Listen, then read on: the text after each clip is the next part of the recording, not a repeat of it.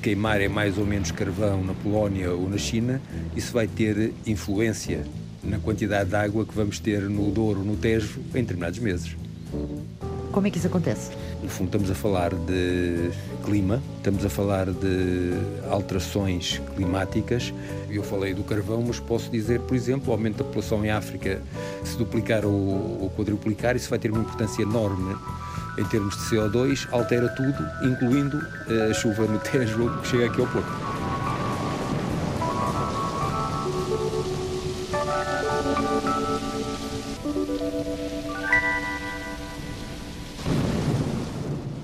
Poças Martins é especialista internacional em gestão da água.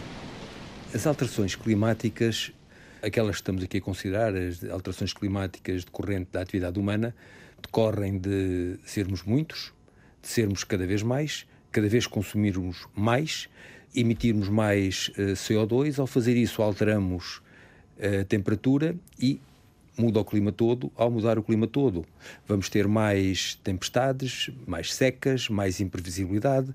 Nós temos tido em Portugal praticamente tempestades tropicais, o que seria quase impensável. Vamos, de facto, viver tempos de mudança à qual nós vamos ter que nos adaptar. Mas as alterações climáticas decorrem da população e, do, e da maneira que nós consumimos. Nós, neste momento, somos no mundo 7,5 eh, milhares de milhões de pessoas. 80% vivem nos países em desenvolvimento. Mas, eh, em termos globais, atualmente, se todos consumíssemos no mundo como consumimos em Portugal, já não digo nos Estados Unidos, uma terra só não chegava, já eram por ser duas ou três e todas as pessoas no mundo têm legítimas aspirações a viver melhor. Todos temos aspirações a viver melhor. Agora, numa situação em que duplica a população e todos estão a viver melhor, todos vão ter mais carros, todos vão querer mais roupa, vai haver mais fábricas a emitir eh, poluentes, mais CO2 para a atmosfera, vai ser preciso mais espaço, vão cortar árvores, ao cortar árvores afetam negativamente esta situação. No entanto, isto pode acontecer ou não acontecer. A grande diferença estará em como vai evoluir a população. Isso pode mudar numa geração em meia dúzia de anos. Pois pode. Mas se não mudar, pelo menos eh, dentro de 30 anos, segundo as previsões das Nações Unidas, vamos ter 9 mil milhões já, em vez dos 7,5. Sim, e também há, também há previsões... perspectivas para 16 mil milhões nas próximas décadas. E 20 ou 30 anos não é nada. Não temos planeta para isto. Não temos planeta para isto e, e o impacto sobre a água, que é aquilo que estamos aqui a falar, é enorme. Nós já temos muito pouca água disponível, não é? Para nós, para consumo as ameaças são enormes. Não podemos pensar que vamos resolver os problemas da manhã com as soluções de ontem. Temos aí um cenário muito complexo, tudo aponta no sentido de que tenhamos que gerir melhor a água, aquilo que é abundante nós usufruímos, aquilo que é escasso nós temos que gerir. Eu comecei a trabalhar neste campo em 70 e pouco, não é? Já há 40 e tal anos. Há 40 anos que o engenheiro sanitário João Levi trabalha em sistemas de captação, de abastecimento e de tratamento de água. É uma longa história de família. Em Portugal, de facto, a engenharia sanitária e estas preocupações da, da saúde pública já começaram há muitos anos. Tenho um certo orgulho de dizer o meu trisavô já fazia projetos de águas residuais. Nessa altura chamavam-se esgotos. O meu pai foi o primeiro engenheiro sanitarista a formar-se em Inglaterra, no Imperial College. E eu, de facto, tive extraordinários professores, todos eles começaram há muitos anos a trabalhar neste campo. No Instituto Superior Técnico da Universidade de Lisboa, João Levi passa esta memória da história da gestão da água em Portugal aos futuros engenheiros. Nessa altura nós preocupávamos com o abastecimento de água e levar a água às sedes de freguesia, às sedes conselhias. Essa era a preocupação nos anos 70, que todas as sedes de freguesia tivessem abastecimento de água começou-se a verificar que as captações de água eram insuficientes. Uma captação de água, quando as pessoas consomem 20 ou 30 litros de água por dia, pode ser suficiente. Quando começamos a falar em 150, 200 litros de água por dia por habitante, a, a captação começa a ser insuficiente. Aquilo que nós aprendemos na escola sobre o ciclo da água, felizmente está a mudar. O que é que nós dizíamos? Quase toda a água do mundo, há uma imensa água no mundo, mas é quase toda salgada, 98% água salgada. Depois há 2 ou 3% que está gelada ou muito funda. E que, no fundo, aquela água com que nós podemos contar é menos de 1%. E temos que competir cada vez mais por essa pequena eh, quantidade de água, com cada vez mais gente. Bom, isso é verdade, exceto se não for. Ou seja, Como? imagine um cenário, por exemplo, de energia abundante e barata. Se tiver energia abundante e barata, consegue transformar água do mar em água doce com facilidade, consegue transformar o esgoto em água. Quando as naves espaciais vão, vão para o espaço, não levam água para o tempo todo.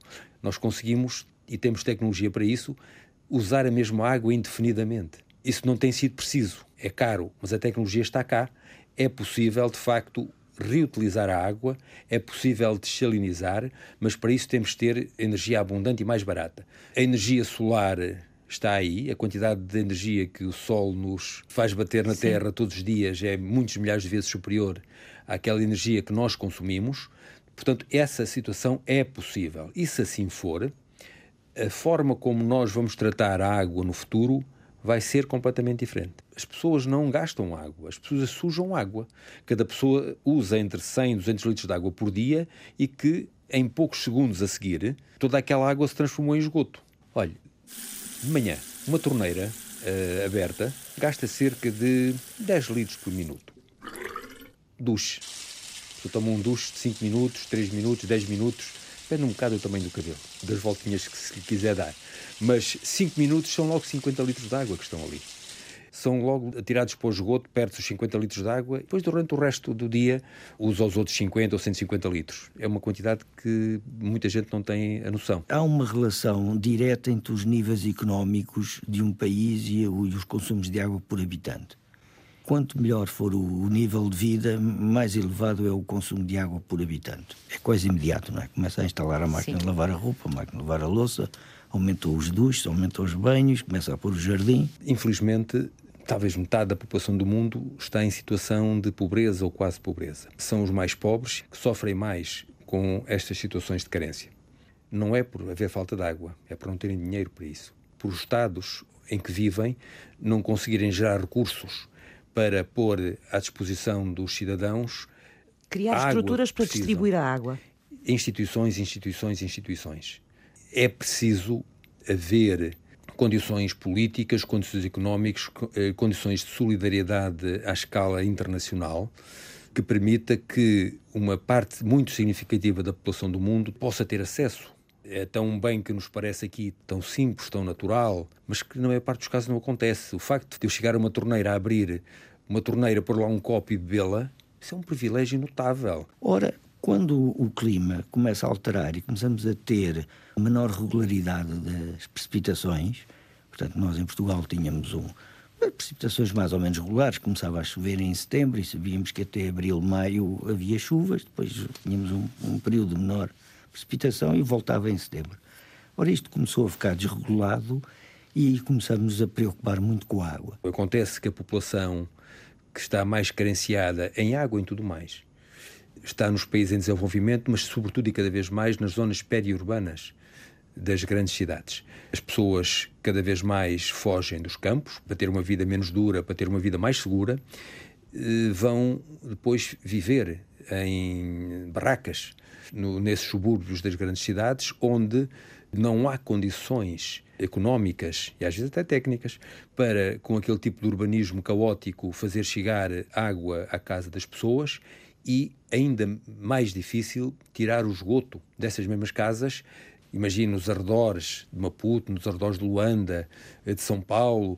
Não é possível pensarmos que nos próximos tempos, no curto prazo, vamos ter água para todos com facilidade, ou, ou, em todas as casas, às vezes, e casas, porque muitas delas não têm sequer casa de banho. Eh, não tem uma rede de água, tem um ponto de água à porta, ou tem um ponto de água que é partilhado com umas dezenas de vizinhos.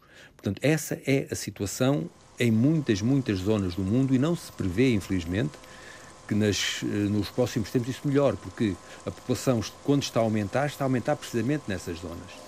Isto é um globo muito grande. É, este é o planeta Terra. Foi desenhado pelo Azul, um, gra um grafiter da cidade do Porto, Uh, e nós temos aqui o quê? Temos a distribuição da água no nosso planeta. Temos, no 1, a água total do planeta, é, digamos, o tubo de água que está mais uh, cheio. Cheio, exatamente. Uh, e é água total doce ou toda a água? Toda a água que existe no planeta. E depois desta temos mais três pipetas à frente. Ok. Uma que nos diz que é água salgada. A água salgada é quase a totalidade da água que existe no planeta. Exato, portanto, temos uma pipeta quase da nossa altura, ou da nossa altura, digamos uhum, assim, se ela sim. estivesse no chão, cheia de água. A seguir temos a água doce que existe no, no planeta e depois a água potável. Então percebem que é quase nada. Mesmo a água doce, doce que existe no planeta, é lá um fundinho de nada no, no tubo, parece é. que ficou vazio. Mas é assustador olhar para isto assim, é. esta dimensão. É de propósito, que é para chocar, no fundo, para as pessoas perceberem que a água doce e a água potável é quase nula no nosso planeta. É esta que nós temos que preservar, que tratar muito bem, porque pode a qualquer momento esgotar. A água pois. no planeta, essa não esgota, não é? É o ciclo uh, hidrológico da, da, água que vai transformando, que vai filtrando, Exato. tudo a nível natural. Agora, a água que nós podemos consumir é quase nada. 93,113 quilómetros cúbicos. Cúbicos, exatamente, de água no, no planeta. Primeiro, a água não é escassa. O que nós temos que dizer é que a água doce, captada pelos meios tradicionais, é escassa. Mas, de facto, a água no planeta não é escassa. As fontes que nós utilizamos para a água, e estamos a falar dos rios, estamos a falar de, dos furos de captação com menos de 500 metros de profundidade, estamos a falar de albufeiras, quando nos referimos a esta água, estamos a referir-nos a menos de 1% da água que existe no planeta. Menos de 1%.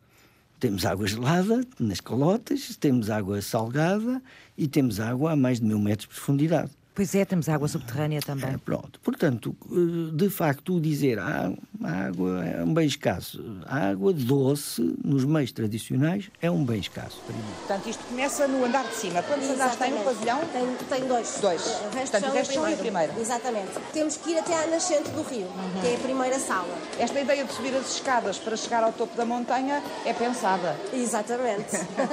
é escalar até ao topo da montanha. Filipa Fernandes coordena o Serviço de Educação Ambiental da empresa Águas do Porto, dona do Pavilhão da Água, que criou raízes no Parque da Cidade.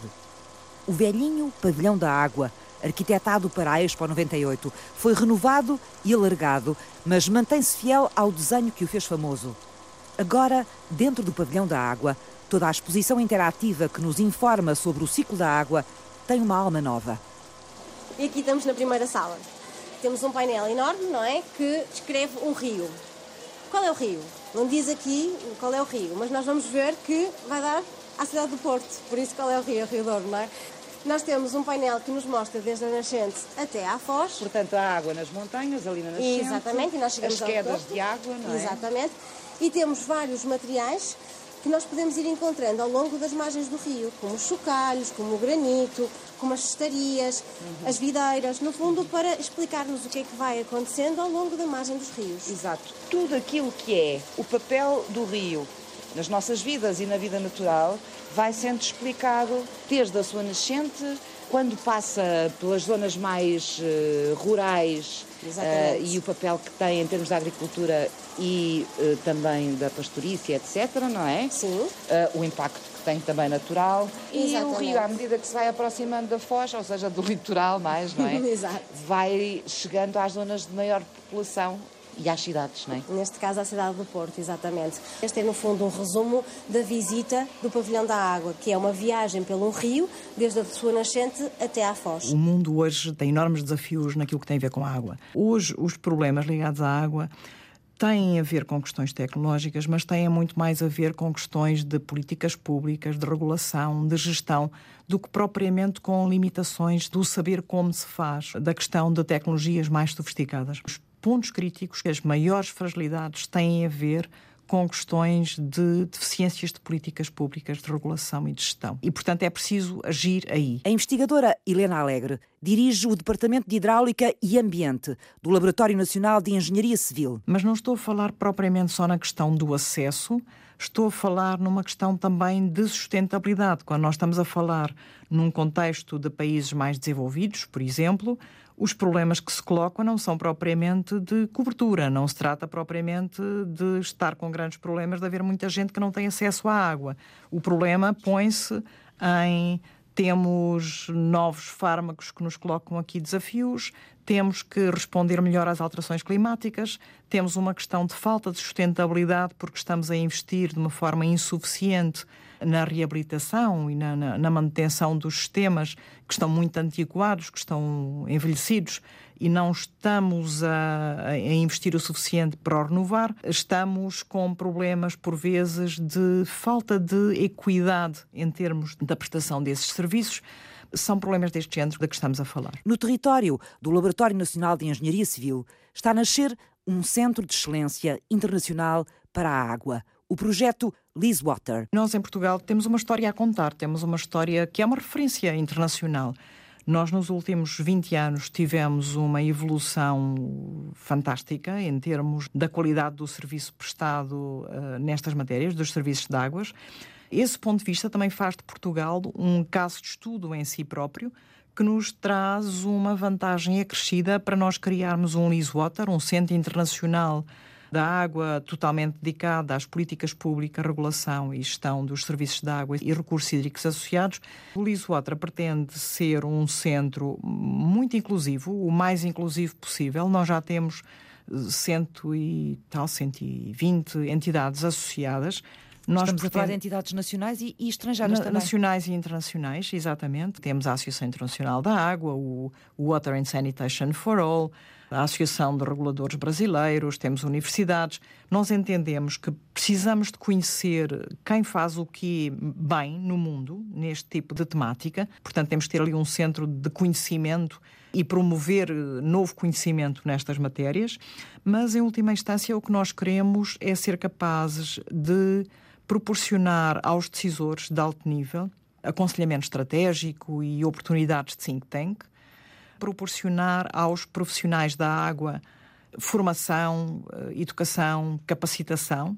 Temos uma componente de startups associada ao Liswater e, e, no fundo, criando aqui um ecossistema com todas as principais partes interessadas. O Liswater abre também os braços do conhecimento atualizado sobre a gestão da água a outras áreas sociais. Por exemplo, juízes, enfermeiros, professores, atores políticos, de alguma forma, parlamentares, são pessoas que têm muitas vezes na sua vida profissional que tomar decisões muito importantes sobre a água, mas têm um conhecimento que é limitado sobre estas matérias. Também é importante dar-lhes mecanismos, dar-lhes formação para que as decisões possam ser mais bem sustentadas. Espalhar o conhecimento sobre todas as áreas vitais que tocam a água é a missão do Liswater, o jovem Centro de Excelência Internacional para a Água. Vamos agora utilizar a força da água para tentar equilibrar umas bolinhas. Portanto, a água sai em jato por uns tubos, sai não é? Sai em jato, exatamente, por uns tubos. Eles percebem que a força da água é superior ao peso da bola e podem fazer aqui o quê? Tentar equilibrar a bola em cima do jato de água. E, e, fica mesmo? Fica. A água faz como se fosse uma caixinha. Fica a rodopiar as paredes da água na bola e encaixa exatamente no ponto de equilíbrio. Mas é uma brincadeira giríssima. Depois, passamos para o troço médio do rio. Aqui o rio já tem força, já é muito veloz, já tem capacidade e nós já vamos aproveitar essa força para uh, outro tipo de utilidades. O que é que nós temos aqui? É uma barragem. Fazemos produção de energia elétrica através da força da água. Nós enchemos aquele recipiente Sim. até à totalidade, quando não aguenta mais água, carregamos no botão, faz mover um gerador e produz energia elétrica que vai acender as luzes da cidade. Desse painel aí onde está pintada a cidade? Portanto, está a encher a albufeira, não é? Exatamente, está a encher a albufeira. Aqui é uma espécie de aquáriozinho. É, um aquário, exatamente. Esta ideia é muito gira de reproduzir aqui de uma forma tão simples, num painel só, uma barragem o tamanho natural de uma barragem é tão grande que é mais difícil de abarcar, não é? Mas visto aqui em ponto pequenino qual é a mecânica, é mais fácil. Então vamos carregar aqui no botão. Muito bem. O gerador produz então a sua força. A água ao passar energia. está a passar numa espécie de uma ventoinha, não é? Exatamente, é um gerador real. Já temos as luzes da cidade acesas, a iluminação da rua. E é mesmo esta água, este geradorzinho que está a acender estas luzes. É, em tempo real. E depois aqui a água a sair cá A em água a sair aqui em baixo e depois esta água vai voltar a circular para o início da, da experiência. Eu diria que quem gasta 100 litros de água por dia hoje em Portugal não se deve sentir culpado. Está a gastar uma quantidade normal, menos do que gasta a maior parte dos nossos concidadãos na Europa, e nós temos em Portugal uma boa cultura, eu diria, uma boa relação com a água. Ainda podemos ter mais. No entanto, o problema não está aí. Nós usamos 100 litros de água por dia, mas comemos um bife. Esse bife gastou a produzir milhares de litros de água. Aquilo que nós comemos tem um impacto enorme na água que nós consumimos. Faz toda a diferença comer carne de vaca, do porco ou de frango, ou ir buscar as proteínas à soja ou outros sítios. Pela nossa alimentação, quase de um dia para o outro, nós podemos alterar muito significativamente a nossa pegada hídrica, porque nós contamos a comer eh, o tal bife, essa água foi gasta, até pode ter sido na Argentina ou no Uruguai, estamos, eh, no fundo, quase a transferir virtualmente a água de uns sítios para outros. E o consumo de água na agricultura é muito, muito, muito, muito superior ao consumo de água humano. Em Portugal, 80% da água vem de práticas agrícolas, tem vindo a melhorar bastante, mas países como, por exemplo, Israel, Israel ou até Espanha consomem muito, muito, muito, muito menos água para produzir a mesma quantidade de comida, por exemplo. Que impacto podem ter as alterações climáticas sobre a água doce disponível no planeta? E o aumento da população mundial? Que novas fontes é possível explorar? Que comportamentos é preciso incentivar? Podem as políticas públicas e a gestão planear a água do futuro? As perguntas regressam ao ponto de partida na segunda parte. Até já.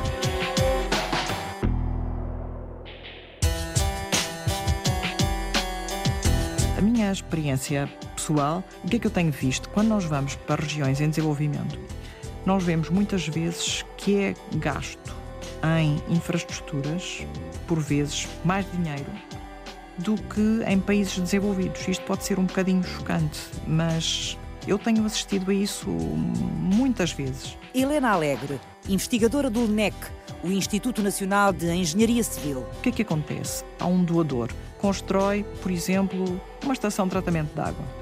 Essa estação de tratamento de água muitas vezes ou não é adequada para aquele contexto, ou não são formadas as pessoas, ou exige consumíveis que não são fáceis de importar ou não há dinheiro para os importar e, portanto, funciona dois anos, três anos e deixa de funcionar. Especialista em sistemas de abastecimento e tratamento de água, Helena dirige o Departamento de Hidráulica e Ambiente. Uns anos mais tarde, há outro, outra fonte de financiamento que não vai pegar naquela instalação que já existia porque já está demasiado degradada ou porque é de outro fabricante. Não dá votos, não dá tanta visibilidade portanto, cria-se uma outra coisa nova, com uma tecnologia toda moderna e deita-se fora todo o investimento que foi feito anteriormente. E estas coisas repetem-se, repetem-se, repetem-se. Para o desenvolvimento humano sustentável do planeta, as Nações Unidas apontaram 17 objetivos. Um deles é a água potável e o saneamento. Alcançar o acesso universal e em condições de igualdade à água potável e segura para todos. O objetivo número 6. Faltam 10 anos para o cumprir. Sem bons serviços de água, nós não podemos ter boa educação, porque as crianças não podem sair de casa porque têm que ir buscar água e ajudar as mães. Tem a ver com a saúde, tem a ver com a educação, tem a ver com a economia, tem a ver com as alterações climáticas. Portanto, vendo um por um todos os Objetivos de Desenvolvimento Sustentável, este 6 é um pilar de base para todos os outros é fundamental, se nós quisermos resolver o problema da pobreza, é fundamental termos realmente boas políticas públicas, boa regulação, bons serviços de água. É neste objetivo também que se concentra o Liswater, o Centro Internacional de Excelência para a Água, criado no LNEC, em Lisboa, com dois parceiros estratégicos. Com a Universidade de Cranfield, no Reino Unido, e com a Sorbonne Business School, com os quais, durante um ano, desenvolvemos um business plan muito, muito, muito detalhado. O Liswater vai tomar a forma de associação sem fins lucrativos para gerir conhecimento, tecnologia e formação internacional ao nível da água, entre 120 organizações portuguesas e estrangeiras, juntando centros de investigação, empresas e profissionais da água em objetivos comuns. O fio condutor contribuir para as melhores políticas públicas no uso sustentável da água. As alterações climáticas adicionam um nível de complexidade a este problema, mas também têm as costas largas. Ou seja, mesmo que não houvesse alterações climáticas, e há, continuaria a haver esta assimetria enorme e cada vez maior económica dentro de cada Estado e entre os Estados. Joaquim Poças Martins, especialista da Universidade do Porto em gestão da água. Nós estamos a caminhar para uma sociedade em que cada vez há muitos muito ricos e imensos muito, muito pobres. Vamos ter que resolver esse problema de partilha de recursos de uma forma diferente, porque de facto, como disse, as alterações climáticas estão aí vão piorar isto tudo, mas há séculos que nós não conseguimos resolver o problema da pobreza e, mais que a falta de água, o problema da falta de dinheiro, esse é um problema, eu diria, maior ainda que a água. A água é o primeiro problema, com certeza, nós sem água morremos. Se não temos água de qualidade, ficamos, ficamos doentes. Veja-se, por exemplo, na Beira, aliás, onde eu estive há pouco tempo, a tentar colaborar com as autoridades locais no sentido de procurar uh, soluções precisamente para estas populações mais desfavorecidas. As situações já eram muito difíceis.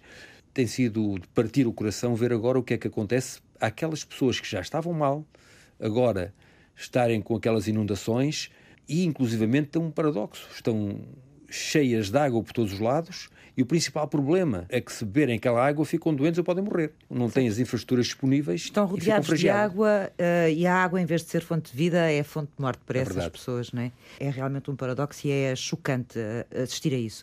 Mas o que me estava a dizer, ou que me estava a tentar explicar, seguindo esse raciocínio, é que a água é muito importante, não vivemos sem ela, o dinheiro parece que é mais importante. Ou seja, quem tem dinheiro consegue ter água. Olha, dou-lhe um exemplo. Dubai. Dubai. Há uns anos, nós íamos ao Dubai e o que é que víamos? Víamos uma sociedade quase nómada, víamos muita secura. Quando começaram a ter dinheiro, deixaram de ter falta de água. Há lagos, há pistas de esqui maiores que as nossas em Portugal, num centro comercial com dinheiro, no caso deles nem sequer, nem sequer vem do petróleo, vem do trading, conseguiram transformar a água do mar em, em água potável e não tem nenhuma falta de água.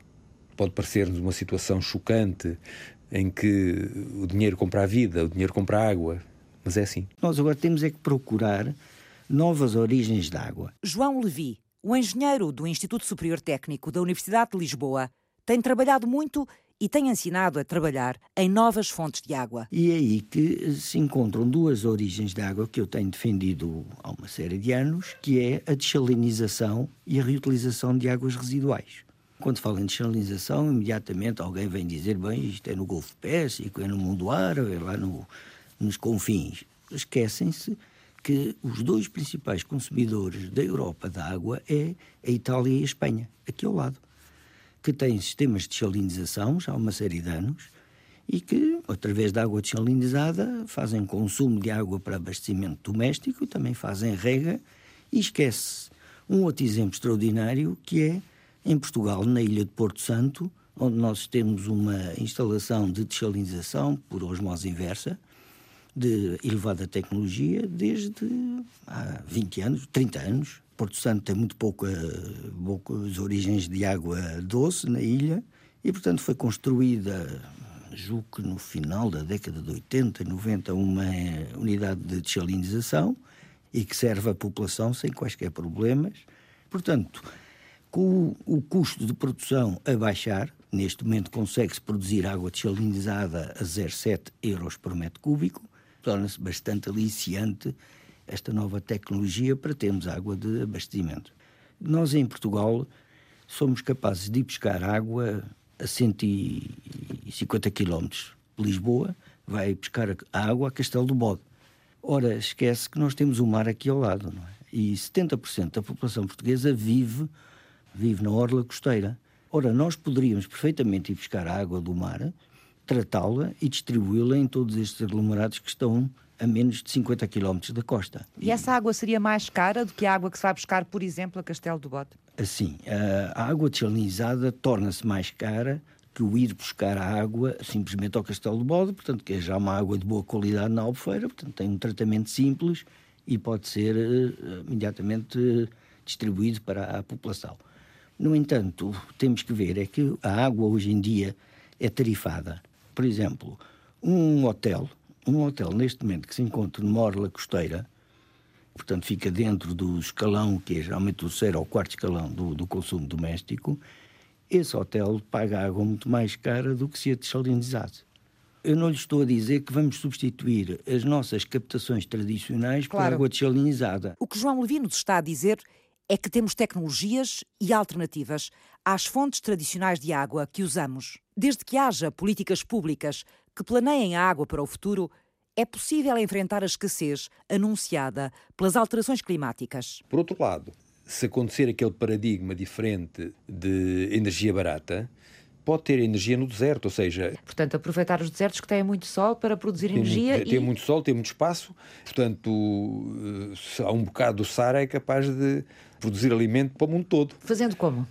Oh, tem lá a areia, tem o solzinho todo a bater ali, muita energia, uh, é o suficiente para ir buscar água ao mar, desaliniza, rega, está feito. Mas o deserto pode ser uma solução para o futuro? Ou os desertos podem ser uma solução podem. E para quem, a agricultura? E quem diz os desertos dizem também os nossos desertos, ou seja, esses exemplos que já, se, já existem à escala real, por exemplo, na Austrália, também há aqui na zona em Portugal, no Mira, portanto também há situações em que já há agricultura muito, muito especializada, se for à zona do oeste em Portugal, encontra das utilizações de água mais sofisticadas que há.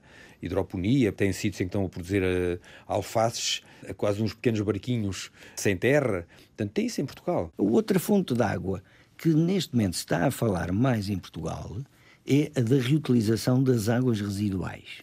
A inércia portuguesa tem sido enorme, muito grande mesmo. Há uns largos anos, em 1994, eu construí a primeira instalação de, de reutilização de águas residuais em Portugal. Isto para servir um campo de golfe. Havia um campo de golfe no Algarve que estava com risco de fechar porque não tinha água, a água dos seus furos estava completamente saloura, não era possível utilizar a água municipal porque ela já quase não chegava para a população e, portanto, avançou-se com uma solução que foi propor à Câmara de Silves para nos dar o esgoto da sua hectare de armação de pera. Portanto, o que fizemos foi um tratamento terciário à água da, da hectare de armação de pera. Foi uma afinação daquele esgoto que era descarregado numa linha d'água, ficámos com ele, tratámo-lo e passou a, servir o campo de golfe com 2 mil metros cúbicos por dia. Reutilizar a água residual tratada no início do ano, o governo anunciou uma estratégia nacional para aproveitar parte da água que passa pelas hectares. Pelo menos 20% desta água até 2030. Mas os planos ficaram adiados para junho. Em Portugal isso não se vai pôr assim a muito curto prazo, mas imagine uma situação possível e nem sequer é super futurista. Madrid. Onde é que está a fonte de água mais segura para Madrid? Para os milhões de habitantes de Madrid? Está nos esgotos de Madrid todos os dias chegam às estações de tratamento de esgotos de Madrid a quantidade de água de que Madrid precisa. Admita uma situação em que transforma essa água em água potável. Madrid nunca mais precisa de pensar em água. Está ali em circuito fechado. Se fizer isso, o rio Tejo, que passa lá perto, deixa de ser poluído. E quem diz o Tejo, diz os Douros, diz todos. Ou seja, se reciclar transformar o esgoto em água potável. Isso é possível, já olha, há 50 anos fazem isso na Namíbia. Singapura já está a fazer isso com o projeto New Water, talvez o maior projeto mundial, e já, e já estamos a falar de uma sociedade bastante desenvolvida. Na Califórnia, agora, isso obriga a alterações profundas e essencialmente obriga a que tenhamos, relativamente à água, uma atitude diferente, um preço diferente, eu diria quase uma reverência diferente. A reutilização das águas residuais, numa espécie de economia circular para a água, tem sido trabalhada também ao nível da União Europeia, com a previsão de que metade das bacias hidrográficas possam sofrer com a escassez de água dentro de uma década. Mas afinar quais podem ser os usos dessa água e os níveis de tratamento que devem ter, de maneira a proteger o ambiente e a saúde pública, é um processo polémico e longo. Quando se faz reutilização, não pode ignorar os usos que vai ter. Se nós quisermos produzir água residual tratada, por exemplo, que é para servir um determinado tipo de agricultura, essa água não poderá ser ou não deverá eh, genericamente ser igual a uma água que é reutilizada, mas para outros fins. E, portanto, se nós tratarmos de menos, se nós não fizermos o tratamento necessário para que seja seguro usar de uma determinada forma, naturalmente que pomos, podemos estar a pôr em risco a saúde pública, enfim, as utilizações que vamos querer com essa água. Se, pelo contrário, tratarmos demais, estamos a gastar recursos que não seriam necessários de gastar. E, portanto, temos que perceber que tipos de usos é que nós temos como potenciais clientes para, no fundo, estabelecer que tipo de tratamento é que precisamos de conferir à água. Outro aspecto importante, o ter uma, uma boa gestão de risco e, e termos, no fundo, barreiras múltiplas para assegurar que o risco é mantido a níveis adequados para que a reutilização seja um sucesso. O país ainda pensa como é que pode fazer a reutilização das águas residuais tratadas? Como e onde é que as vai utilizar? Mas há uma pequena porção da cidade de Lisboa que se antecipou 20 anos à estratégia nacional. Quando foi feito o projeto da Expo, eh, a minha empresa ficou encarregue do, daquilo que se chamou o Plano Pormenor 4. O Plano Pormenor 4 é aquela zona da, da Expo mais junto ao, ao, a Beirolas, não é? Mais junto ao, à, à Ponte Vasta Gama nessa altura já se projetou uma conduta que ligaria a etar de Beirolas, à Estação de Tratamento de Águas Residuais da Beirolas, para ir buscar a água, fazer o seu tratamento na etar, o tratamento complementar na etar, e depois distribuí-la em todas as zonas verdes da Expo. Portanto, essa era uma zona onde a reutilização já podia ser feita. À vontade, eh, à vontade. Beirolas espera pelo resto do país. A estação de tratamento de esgoto deve deixar de ser vista como um custo de uma infraestrutura necessária para descarregar o esgoto no rio, mas deve passar a ser vista como uma fábrica de água, ou seja, uma fábrica que produz um recurso que pode servir para usos secundários. Não para, para beber, porque diremos que ainda não é rentável, é possível tecnologicamente, mas não é rentável, mas deve servir para usos secundários. E nos usos secundários nós temos sem dúvida, a agricultura. 85% da água que consumimos em, em, Portugal é para a agricultura. Ora, uma instalação de tratamento de águas residuais pode ter a sua água final ser tratada e afinada e regar os espaços verdes sem qualquer problema. Há tecnologia mais do que suficiente e não são precisas muitas condutas para isso. Se quisermos um passo seguinte, é pensarmos que a água que nós usamos em nossa casa um mínimo de 38%, portanto quase 48% da água, é usada em autoclismos, em lavagens, em regas, portanto, de água que, mais uma vez, não precisa de ser potável. Ora, para isso, o que é que é preciso? Para isso, o que é preciso é fazer um sistema dual. O que é o sistema dual? É quando constrói uma rede de abastecimento de água, em vez de pôr só um cano de água, põe dois um para a água potável e outro para a água de usos secundários. Quando constrói um prédio, põe duas condutas, uma para o abastecimento de água, que será as cozinhas, os lavatórios, e outra, por exemplo, para os autoclismos. Com isso, consegue poupar, em termos de uso doméstico, os tais um terço, 40% da água. Um sistema dual tem é que ser previsto se nós não dermos os primeiros passos agora, nunca os daremos, não é? Estamos sempre a adiar. Por exemplo, um, um novo um planeamento de uma nova zona periférica da, da cidade de Lisboa, um resort, um espaço turístico, um hotel que tenham já volumes de água significativos, nós, quando os construirmos, podemos logo planear na sua construção a, a rede dual.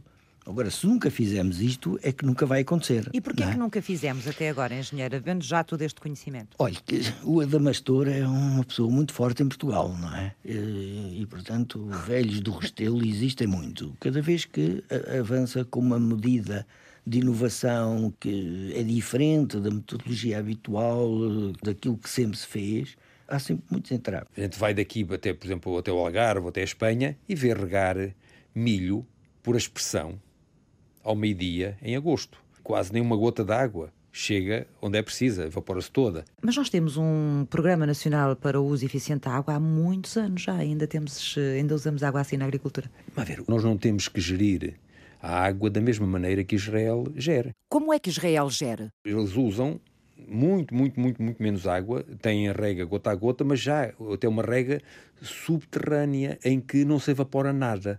Carregado por baixo da terra. Exatamente. Esta parte é toda nova, já estamos na parte nova, Sim, não é? estamos na parte nova. Temos uma sala, nós chamamos de sala imersiva. Porquê? Porque nós estamos no fundo de um pequeno oceano em que eles conseguem brincar e andam à procura dos peixinhos, das raias que de vez em quando vão aparecendo e vão aparecendo algumas frases de sensibilização. Todas as paredes desta sala são mar. É. Portanto, é como se nós estivéssemos no fundo, no fundo do mar. do mar. Temos também o som do mar, de vez em quando sai uma aragem, uma, uma pequeno, um pequeno cheiro de maresia e também de X em X tempo eles, sai também uma ventoinha como se eles estivessem a voar no meio do, do nosso oceano, assim, a nadar no meio O do vento, oceano, o vento, o vento no que existe não é? no mar, E várias frases alusivas à sensibilização. No parque da cidade do Porto, o pavilhão da água cresceu. Agora tem uma sala onde podemos sentar-nos no fundo do mar e ler as mensagens que ondulam na água. A água é o princípio de todas as coisas. Milhares viveram sem amor, nenhum sem água. Há lugares onde um barril de água custa mais que um barril de petróleo. O desafio é como conservar, gerir e distribuir eficazmente a água que temos. Há condições, com o conhecimento humano, com a tecnologia, há condições para que nunca falte água no mundo, aconteça o que acontecer. Essa é boa, é bom saber isso. Não vamos morrer por falta de água. Nós vamos conseguir encontrar soluções para a água. Agora temos que gerir de forma completamente diferente, temos que passar a valorizá-la de forma completamente diferente. Portanto, a água será muito mais valiosa no futuro, teremos que gerir muito melhor, tomar decisões em vez de ao ano ou ao mês, vamos tomar decisões ao dia, ao minuto ou ao segundo. Essa é uma das mudanças que vai acontecer, é? Vai ser inevitável porque, imagina, está no Canadá, pode gerir ao ano ou à década, porque tem água a mais. Mas na, em muitos sítios do mundo tem muita gente e pouca água e tem que fazer adaptações e vai haver muitas adaptações.